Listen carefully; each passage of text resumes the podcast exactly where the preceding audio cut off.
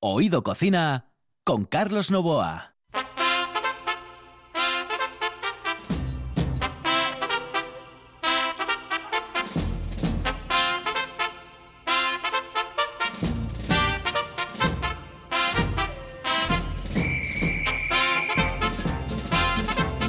Estamos en plena Semana Santa, señoras y señores. Muy buenas noches, saludos cordiales. Ya saben ustedes que nos pueden sintonizar a partir de las 23 horas, de las 11 de la noche o de las 6 de la mañana. Los saludos de Juan Saiz, que está en el control, de Carlos Novoa aquí al micrófono. Hoy tenemos que recordar gente importante dentro del mundo de la comunicación y en este caso concreto dentro del mundo de la comunicación deportiva.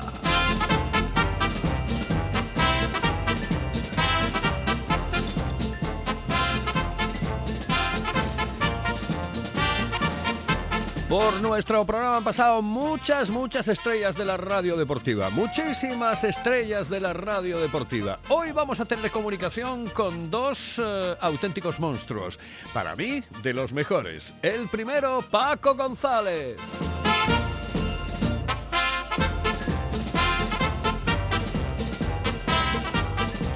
Y el segundo, un buen amigo, un tipo con el que coincidí durante bastante tiempo en varios medios de comunicación. Él es Agustín Castellote. Señoras y señores, aquí comienza Oído Cocina.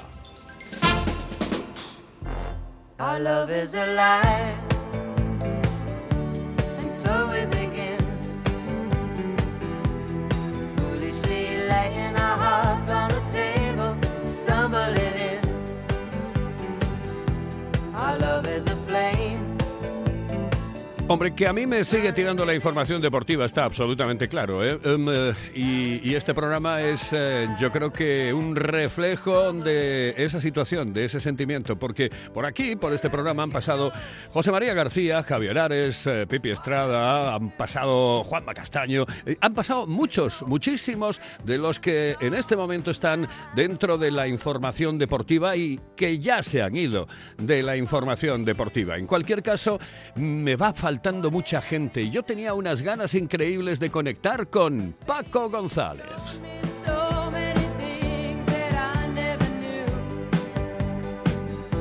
Es el hombre de la doble nacionalidad. ¿eh? Nace en Madrid, pero la infancia la pasa en Tineo. O mejor, en Folgueras de Cornás, en Bárzana del Monasterio. La verdad es que tener doble nacionalidad es bueno. ¿eh? En este país es muy bueno porque eh, va a llegar el momento en el que no sepas exactamente dónde realizar la declaración de la renta. Nos vamos directamente a Madrid y grabamos el programa. Paco, muy bueno, vamos a decir buenas noches, pero re- en realidad es buenos días. Buenos días, Paco. Buenos días, buenas noches. También depende a qué hora lo estén oyendo en Asturias. Evidentemente. Oye, eh, eso de la doble nacionalidad es cierto, ¿eh? Eh, yo es que eh, presumo de ello. Me parece que no, no es eh, ni, ni contradictorio ni conflictivo para nada. Eh, eh, me siento asturiano fuera de Asturias y si estoy en Asturias, pues también me siento madrileño, claro. Por hacer nací aquí. Pero es verdad que pasé tantos meses de mi vida hasta los 20 años en, en Folgueras eh, y es que mis padres son de un pueblo pequeñín, de los, dos son de allí, de, de. Pues que, es que me tengo que sentir de allí. O sea, que nací, nací- eh, no digo que sea un accidente nacer en, en Madrid, pues se, se habían venido a Madrid. Pero eh, mi raíz es mi raíz. Sin lugar a. Oye, Paco, em, eh, ¿qué, qué recuerdos tienes de aquellos momentos? Es decir, de, de Folgueras, del pueblo, de, de tu infancia. No, recuerdo todo. Recuerdo todo porque son los años en los que te estás formando. Eh, eh, recuerdo, por eh, resaltar las diferencias, pues que era un pueblo que tenía muchísima más gente de la que tiene ahora, muchísimas más casas habitadas, muchísima más vida, que tenía un pedazo de fiesta el 15 de agosto, eh, que el pueblo entero participaba en la mallada con eh, trigo, eh, mil, cosas que se hacían juntas. Recuerdo conducir tra- ap- aprender a conducir tractores.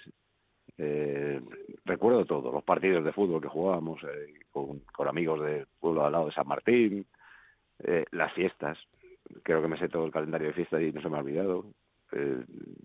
pero casi te diría desde el 10 de julio hasta eh, la fiesta de Barcelona, que era primeros de septiembre, y era la última que me tocaba vivir porque ya luego había que volver a Madrid. Había que volver a Madrid. Em, em, yo sé que eh, vivir en Madrid es completamente distinto, evidentemente, a vivir en un pueblo y más, eh, por supuesto, en eh, ciudades chiquititas, ¿no? Como puede ser Oviedo, como puede ser Gijón, em, chiquititas en, en, comparación, evidentemente, con Madrid, Barcelona, con Valencia, con ciudades grandes. ¿Tú el, el- el cambio cómo, cómo lo llevaste? Es decir, el, decir, joder, estoy en un pueblo pequeño y me tengo que ir directamente a Madrid o me voy a Madrid. Eh, ¿cómo, lo, ¿Cómo lo llevaste esto? No, yo, eh, yo siempre vivía en Madrid, pero pa- pasaba tres meses largos cada verano allí con los abuelos y luego ya con mis padres cuando dejaban de trabajar y podían ir para allá. Yo eh, es que eh, yo, era muy feliz en los dos sitios, quiero decir que no no tenía en Madrid tampoco una vida eh, de vivir en el Palacio Real, vivía en un piso normal con una familia normal y las comodidades que se puedan eh, tener ahora o echar en falta ahora entonces no existía. Quiero decir que eh, yo ahora voy a Folgueras y, y tengo wifi, pero entonces no tenía wifi ni en Madrid ni en Folgueras. O sea que eh, tampoco teníamos Play ni, en Madrid ni en Folgueras. Es más, que, creo que hacía una vida bastante más saludable Folgueras, pues estábamos siempre o jugando en bici o eh, al aire. Oye, el primer contacto con la radio, eh, la, primera historia um, que te llega al corazón y cuando casi, casi, casi tú dices, joder, yo, yo tengo que quedarme en el mundo de la radio. Eh, bueno, yo eh, para mí esto es algo muy vocacional porque yo con, creo que con 11 años ya me encerraba en mi habitación y narraba partidos de forma imaginaria. A mí me parecía fascinante lo de narrar partidos, me parecía una cosa increíble, contar algo que no se estaba viendo, porque entonces no se televisaba, vamos, yo creo que ni el 10% de los partidos de fútbol importantes que se jugaban. Y a mí eso me parecía increíble, poder contarle a alguien eh, con tus ojos, o sea, con tu visión muy personal de lo que estaba sucediendo, eh, un partido de fútbol, me parecía increíble. Entonces, mm, tuve esa vocación desde, pues eso, 11 añitos. Yo me cogía una pelotita de tenis, la tiraba contra la pared, si daba en un sitio era córner, si daba en otro era gol, si daba en otro era ocasión, y, lo iba narrando. Y cuando eh, me enteré en- estudiando segundo de periodismo que existían unas prácticas de verano y me presenté, pues tuve la suerte de, de entrar ya de, de primera. Y vamos, yo me hubiera conformado con llevarle café a los que estaban hablando. O sea, para mí era un sueño eso. Bueno, eh, evidentemente mm, en ti ya ve la gente eh, de la cadena SER. Supongo que en aquel momento ya estabas en la cadena SER eh, y las prácticas las haces allí, porque tú estabas estudiando periodismo en Madrid. Sí, estaba estudiando segundo periodismo y vi un cartel ahí en eh, la facultad que ponía examen para prácticas de verano y gabinete de estudios, que era una especie de taller de radio, y me presenté a las dos cosas. Eh, aprobé las dos, pero solo te cogían para uno. Me cogieron para el gabinete, que era un taller de radio, te digo, que duraba unos nueve meses y que empezaban en septiembre. Pero como la entrevista personal había estado muy, muy reiterativo en que yo quería deportes, tal, pues las cosas de la vida, eso que se me ha ido cuadrando siempre, porque para esto también hay que tener suerte. Eh, eh, hubo una baja en prácticas de verano de deportes. Y claro, vamos a llamar al loco este que estaba tan pesado diciendo deporte, deporte, deporte. Sí, eso te iba a decir. Y- Yo creo que, lo que quedé. dijeron, lo que pensaron fue, joder, el pesado este de los deportes, vamos, que si lo metemos en otra historia nos desmonta la, la emisora. Eh, yo, como, como era mi sueño, no- en la entrevista personal me decían, y si te mandamos de, a informativos a eh, Castilla-La Mancha, decía, pues yo voy, sí, a mí es que la radio me encanta, pero yo lo que quiero es deporte, yo lo que quiero es deporte, eh, como un niño ahí aferrado a una pelota. Y claro, cuando ves los primeros, eh, aquellos que tú escuchabas en la radio, porque tú estabas escuchando la radio y evidentemente tenías tus ídolos y tu gente y la gente que, que- que escuchabas y sintonizabas, cuando los ves de cerca y estás con ellos, dices, joder, macho, esto, uf, esto ya es otra No, historia, ¿no? a mí se me caía la baba. así, yo me, me sabía, yo creo que toda la programación deportiva de toda la radio. O sea, me daba igual, vamos, no me daba igual. Quiero decir que, conocía por igual Radio Gaceta de los Deportes con José Manuel Gonzalo en Radio Nacional, eh, a emisoras más pequeñas en Madrid, como Radio España con Enrique Martín, que estaba entonces, o JJ Santos, que estaba haciendo la noche un programa que se llama El Topo Deportivo, Pedro Pado Parrado en, en la cadena Rato, que hacía goles, eh, en Cope Tiempo de Juego, que estaba eh, Brotons, eh, y, y la programación de la SER me la sabía enterísima, vamos. Y yo cuando les veía entrar al estudio sin un papel, y yo decía, esto es una locura. Estos tíos improvisan todo. ¿eh? Me parecía una cosa maravillosa. Lo- eh, Eso me suena, me suena muchísimo lo de improvisar. Eh, hay cosas eh, que, que tú tienes tremendamente claras. Lo, primero que eh, esa doble nacionalidad existe y además la llevas en el corazón. Y otra que tienes que tomar Coca-Cola cada cinco minutos. Eh, bueno, Porque Eh, me eh, dijeron que te tomabas 20 Coca-Colas. Digo yo, es imposible. que ser light, porque a mí la, la cero a veces no la distingo, ¿eh? me podría valer. Pero si me tomo cinco o seis me acaba sentando mal, no sé por qué. Y, y la normal, la Coca-Cola normal es que me sale demasiado dulce, no me gusta. Y llegué a la Coca Light porque ya sabes que cuando tiras muchas horas en antena estás hablando mucho y con el que habla mucho tiene la boca abierta mucho tiempo y entonces le seca la garganta y entonces está bebiendo. Y yo al principio me tomaba muchísimos cafés, pero muchísimos, era una barbaridad. Y agua no puedes estar tomando to- todo el día agua porque es que te da una gana de ir al servicio permanente, que no puedes cuando estás en antena. Y mm, llegué a aparecer la Coca-Cola ahí en mi vida y, y la tomo a todas horas, sí, la verdad. No te gusta nada el frío, ¿verdad? Nada, nada, nada, soy muy friolero, muy friolero. Eh, eso, en eso coincidimos absolutamente. Y después también Pero que no, coincidimos... no, no me genera ningún complejo, porque ya he leído que depende de la temperatura de la sangre de cada uno, o sea que incluso de cuestiones genéticas. He visto que hay gente que soporta el, el frío mejor por una cuestión genética que ha sido. Hace poco estuvimos hablando en, en antena. El que soporta muy bien el frío es que le falta no sé qué. Sí, algo, sí, algo le falta. Sí. algo le falta, estoy absolutamente convencido. O está metido en una cosa de estas de mm, neopreno, o realmente no, o tiene la piel de neopreno, o no sé. No, no- yo, yo siempre digo que no entiendo qué coño encontraron los eh, esquimales cuando llegaron allí y dijeron, joder, qué bonito, todo blanco, todo muy bien, y qué frío, y qué bien, nos vamos a quedar aquí. ¿eh? Pues en el estudio a veces estamos, Pepe Domingo Castaño, en mangas de camisa, a veces, por no decirte casi siempre. Y yo abrigado hasta arriba, con, con plumas incluso. ¿Qué, qué equipazo tenéis en Cope ahora? ¿eh? Pues sí, la verdad, y de eso es de las únicas cosas que me gusta presumir, porque como no es, eh, quiero decir que es, es una suerte de la vida que eh, te haya juntado con gente del talento y, y de la forma de ser y de lo buenas personas que son, como Pepe Domingo, como Juanma, como Manolo, Xuanca, Heredia, gente, te digo todo, porque para mí todos ellos no son compañeros, son eh, amigos y en algunos casos les considero hermanos. Claro, es que, eh, ¿sabes lo que se, mm, eh, lo que trasluce? Cuando hay un equipo bien formado y configurado, etcétera, y que se lleva de cine, y, bueno, que, mm, que tendrá evidentemente sus diferencias eh, lógicas y normales, porque no todo el mundo se lleva bien con todo el mundo de la misma manera y al mismo tanto por ciento, pero hay algo claro que trasluce que, vosotros sois como una especie de familia, ¿no? Que os lleváis de cine y que, y eso el, el- oyente, que no es tonto, dice, joder, me dan como a cierta tranquilidad. Conocen, eh, saben lo que van a decir, son tíos cachondos, eh, pero sobre todo, son como una familia. Sí, porque además eh, llevamos eh, mucho tiempo juntos. eh, los que se han ido incorporando, digamos que se han hecho eh, a- al estilo de lo que nosotros hemos mamado y hemos exigido siempre, que es primero ser buenas personas y luego ser muy currante. Porque lo tercero es, para algo, ¿para qué sirves? Ya valdrás para algo.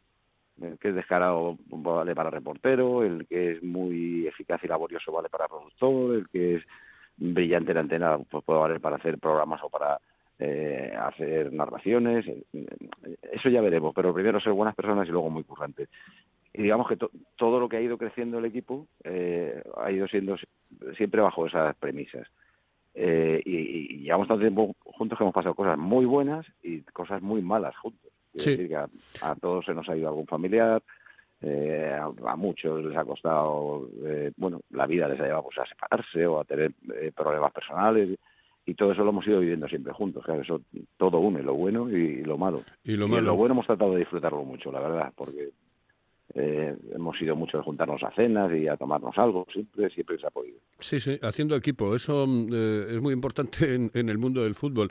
Eh, oye, eres del Oviedo. eh, Eso está absolutamente claro, ¿no? Sí, por herencia paterna, porque mm, mi padre me hablaba de Lángara y de Milín, y de, entonces eh, es por herencia paterna. Pero siempre digo lo mismo, que yo no soy anti nada. Que recuerdo perfectamente ir eh, con mi hermano que paz descanse animar al Sporting eh, a la final de la Copa del Rey contra el Barcelona en el Calderón. eh, porque eh, no sé si ahora esto ya se puede decir. ¿eh? Tengo un amigo, tengo unos, unos amigos que es un matrimonio que ya es del Oviedo y él es del Deportivo y son muy anti uno y anti el otro, ¿sabes? O sea, pero muy anti. Se llevan muy bien, pero son muy anti. Pero antes, eh, el asturiano que estaba fuera de Asturias lo que le gustaba era presumir de Asturias y si le iba bien al Sporting pues eh, eh, era fantástico. No no lo sentía como un agravio al Oviedo sino que era un asturiano al que le iba bien. Era pues, como si sale Alonso sabes Claro. Eh, entonces yo yo nunca no he crecido ni bien mis padres nada contra el Sporting todo lo contrario No, es que además eh, yo creo que la visión que se tiene normalmente de la rivalidad cuando estás fuera y eres asturiano no es la misma que se vive cuando estás aquí en, en el Principado de Asturias, que a lo mejor sí existe una rivalidad mayor entre Oviedo y Sporting de Gijón, pero cuando un asturiano o con doble nacionalidad, como es tu caso, está en, en Madrid, sin lugar a dudas va a tirar por los dos equipos, aunque sea de uno de ellos. Oye, Cádiz a ti te encanta, es, es como, eh, joder, ese lugar que dices tú, bueno, aquí estoy de cine. Sí, sí, también me he nacionalizado gaditano. ¿eh? También, ¿eh? La, la forma de ser de... Yo tenía muchísimos, muchísimos amigos de Cádiz y no iba por Cádiz. Y decía, "Joder, qué, qué curioso, qué casualidad, que, que me lleve eh, bien con tanta gente de Cádiz. Y empecé a ir y pues, eh, es que eh, para mí es un poco todo. ¿eh? Significa un momento del año que estoy de vacaciones, que se puede desconectar eh, y significa estar gente eh, cerca de gente que va a su rollo, va a su bola. Eh, si quieres estar con ellos, te abren la- los brazos y, y te hacen pasar genial. Si no, te dejan tranquilo. Eh, Estoy generalizando, ya sabes que generalizar sobre Claro. eh, ciudadanías o poblaciones es una estupidez, porque eh, en todos los sitios hay de todo, gente buena y gente mala. Pero yo es que he tenido la suerte de que eh, con todos los gaditanos me he llevado fantásticamente bien y me, y me llevo bien. Y la verdad es que me siento allí en- casi en el paraíso. Eh, Y no, no me extraña, es un sitio maravilloso, encantador, formidable, la verdad. Es un sitio para estar y, bueno, no te quiero ni contar cuando llega el verano y puedes disfrutar en un momento determinado. Em, oye, ayer no pudimos grabar el programa porque tenía sesión de videojuegos. Me, me encanta Sí. eso, el tema ese de... de- Y ahora, es que digo yo, joder, a ver, cómo... eh, pues te tienes, te tienes que centrar, dices... em, em, ¡Qué bonita la jugada! ¡Qué bonito Claro. el momento! Es eh, el, el FIFA, el videojuego de fútbol por excelencia, que lo estamos haciendo desde hace Sí. ya 20 años con, con Lama. Que sí, que sí, que yo te tengo Y- hasta arriba ya con mi, mi, mi hijo pequeño y que va, que va, harto ya de escuchar a Paco. entonces, eh, entre que hay sesiones de eh, refrescar, que es eh, regrabar cosas que se han ido quedando antiguas, o el nuevo FIFA, pues eh, tenemos sesiones eh, cada poco para, para ir grabando. Y te pegas allí pues tus tres horas pegando voces como un loco, eh, ya todo muy guionizado, porque al principio se permitía mucho la improvisación y tal, pero llegó un punto en el que el, el éxito de- del videojuego y la eh, forma de entender los americanos los derechos de autor, pues si tú dices eh, ha cantado más que Sinatra, eh, no puedes decirlo. Claro, Si dice el estadio hace un calor tremendo, me tomaría una Coca-Cola, no puedes decir Coca-Cola. claro. Eh, ¿sabes? O sea, eh, ahora vamos más guionizados porque eh, hay límites que, que no puedes decir prácticamente ningún nombre propio ni ninguna marca que sea ajena al mundo del fútbol porque eh, por derechos está capaz. Porque tendrían que pagar. Oye, una cosa, vamos con un consejo y seguimos porque es que además ya estamos finalizando. La verdad es que la media hora se está pasando como volando. Así que vamos con un consejo, volvemos enseguida al estudio y finalizamos, eso sí, hablando de comida, porque a mí en RPA ya me lo dijeron 20 veces. Dice, joder, que el programa está muy bien, que, que sí, que muy bien. Pero joder, habla también de comida, ¿vale? Así que hablamos en un momento de gastronomía. ¿Con quién? Con Agustín Castellote. Si piensas en chocolate, piensa en Argüelles. El chocolate nuestra pasión. Nuestro secreto, la selección de los mejores cacaos del mundo. Descubre todas nuestras variedades y sumérgete con cada bocado en un mundo de sabores, de recuerdos, de sueños. Desde 1912, el chocolate artesano está en Gijón. Piensa en chocolate. Piensa en Argüelles.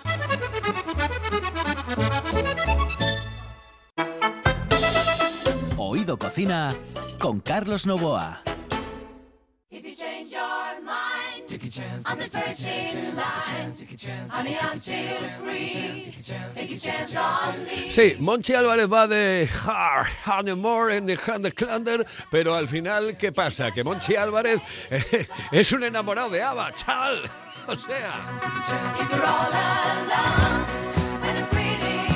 Y hoy vamos a recordar una entrevista, eh, parte de una entrevista con Agustín Castellote, uno de los grandes de la información deportiva en este país. Sí, sí, sí, la forma de darle paso va a ser la siguiente. Atención. Vamos a por esos signos. Vamos a por esos resultados. Vamos a por esos billones. Agustín Castellote, ¿tienes restaurantes favoritos? Claro que tengo mis sitios favoritos, pero yo soy de la teoría que te decía antes que eh, una buena comida depende mucho del día, de tu estado anímico, de la compañía, del ambiente. Es un compendio de cosas que, se ponen en una coctelera y, te dan ese marco diferente y, y mágico. Pero bueno, eh, no me voy a eh, no voy a eludir tu pregunta, ¿no? Por ejemplo, eh, a mí me gustaba mucho eh, cuando voy y- y allí a Asturias, en Ribadesella, visitar el.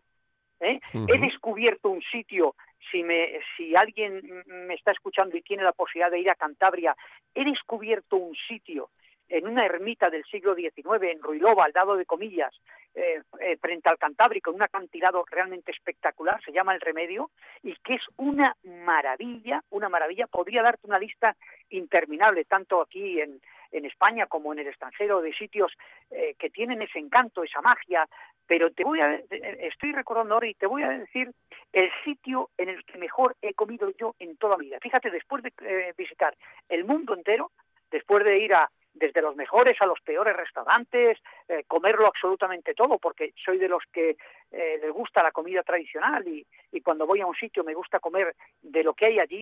Pero fíjate, me, me pasó una anécdota hace un par de años yendo a Vigo eh, con unos amigos, me recomendaron un restaurante en medio de la montaña frente al mar, un sitio eh, idílico. Lo que pasa que me dijeron, cuidado, cuidado que está perdido y te va a costar llegar. Bueno, pues nosotros nos fuimos, nos dieron las coordenadas del sitio y fuimos con el coche. Y cayó una tormenta espectacular. Empezó a llover, se paró, ya no había coordenadas, el GPS no funcionaba, total, que nos perdimos en la montaña y no había manera de llegar. Y llegamos, cuando llegamos allí eran las 5 de la tarde.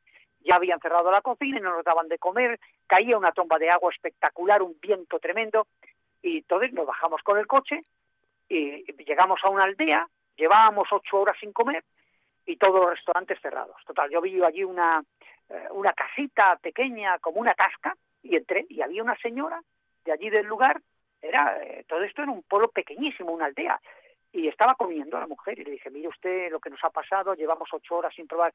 Y dice, bueno, pues pasen ustedes si quieren, si quieren comer de lo que yo estoy comiendo, pues aquí les doy lo que sea, tengo un poquito pulpo ahí, tengo, les voy a hacer una, una tortilla, les tengo también aquí unos centollitos y mi marido que es percebeiro que ha salido esta mañana pero con el temporal no lo, no lo ha llevado a la lonja y lo tengo aquí y los podemos comer y tal. Oye, ¿tú sabes qué comida nos pegó la señora? Joder. En mi vida he comido tan bien y en un ambiente tan espectacular como aquello. Por eso te, a lo que me refiero con esto, Carlos, es que, que muchas veces eh, la comida, el manjar, esa comida de diseño que llaman, etcétera, etcétera, es buena. Pero los valores tradicionales de la comida en España y el ambiente en un momento determinado es lo que te marca que una cosa sea buena o, o no tan buena. Lo estaba viendo. Eh, realmente me has contado el guion de una película. Es que con eso no, una pero- peli.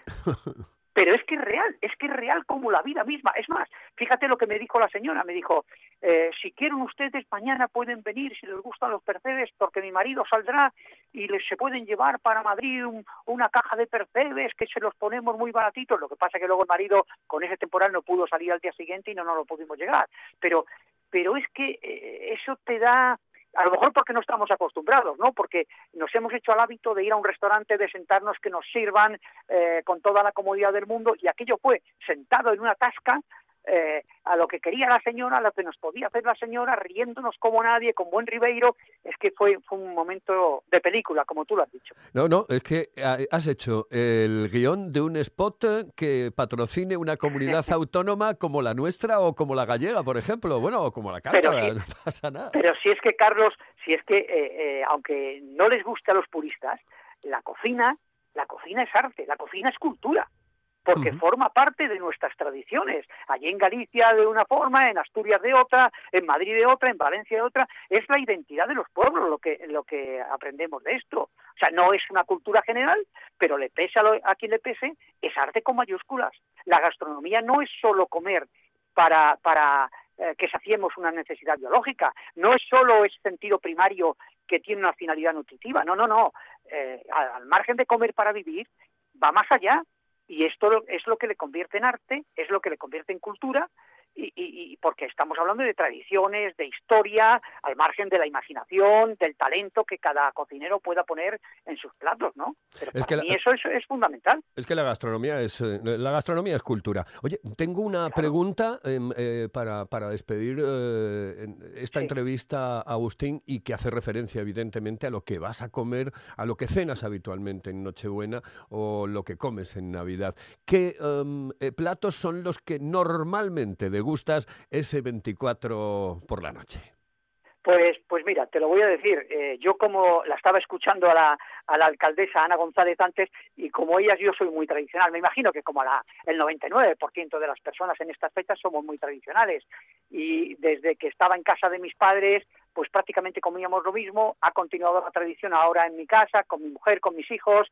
Eh, este año, desgraciadamente, mi madre no puede venir por razones obvias, pero, pero soy muy tradicional. Es decir, picamos un poquito, eh, tomamos un poquito de unas gambas, no, no, tampoco mucho más, y, algo de cordero. Eso es eh, lo que marca la tradición, pero tanto en, en Nochebuena como en Nochevieja.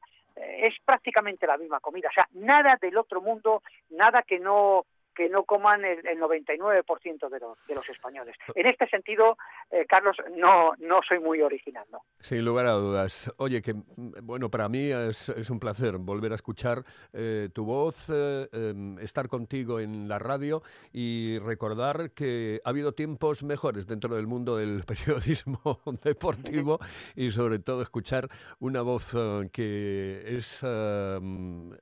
bueno, de esas que no se te quitan de la cabeza y que la gente recuerda y muchísimo. Cuando dije, voy a entrevistar a Agustín Castellote, me decían, joder, ¿cómo me acuerdo yo? Madre mía, Agustín Castellote. Bueno, es lo que tiene eh, dejar siempre un buen sabor de boca en la gente. Un abrazo Pues muy yo, fuerte. Eh, no, te decía Pues que un para abrazo... mí, Carlos, simplemente, simplemente agradecerte tus palabras, agradecer a la gente el cariño y sobre todo allí en Asturias que, que siempre me han demostrado. Para mí ya te dije que era esto era un reto porque yo me puedo defender en el deporte, me puedo defender en el periodismo, pero pero en los en los fogones eh, bueno, te digo que soy un verdadero inútil, pero un auténtico inútil de esos que mis amigos, que son eh, muchos de ellos tienen restaurantes y demás, dicen tú no, tú busca el vino, vete a buscar el vino y pon, y pon los aperitivos, pero no te metas en, en la cocina. Por eso era un reto, pero, pero me he sentido muy cómodo contigo y sobre todo con ese oído cocina, ¿no?